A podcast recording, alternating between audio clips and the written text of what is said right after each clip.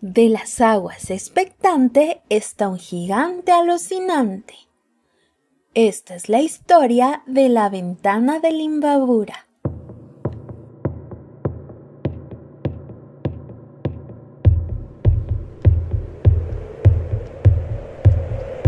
Un día, hace mucho tiempo, la provincia de Imbabura amaneció tranquila.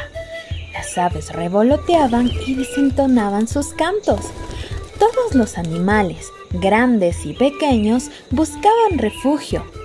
Algo extraño se anunciaba. Un gigante de tierras desconocidas cubrió de sombras la región, desolaba los sembrados y comía todo lo que encontraba a su paso.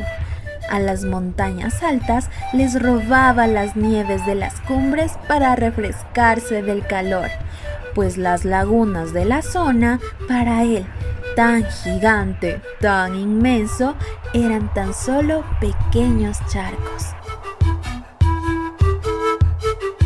El agua del lago San Pablo le llegaba hasta las rodillas. La laguna de Mojanda le cubría solo los tobillos. La laguna de Cuicocha lo mojaba hasta los muslos y la de Yaguarcocha no le pasaba de los pies.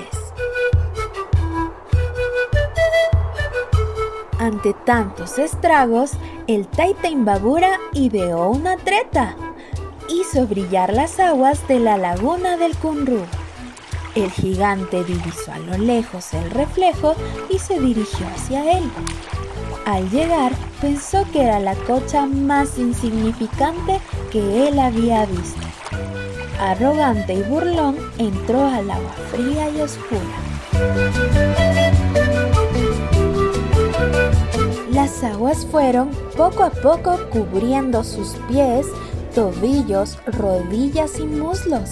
El terrible gigante se hundía cada vez más.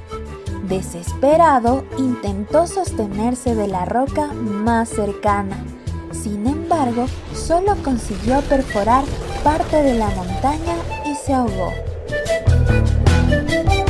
El agujero que dejó en la ladera de la montaña se conoce hoy como la ventana de Limbabura.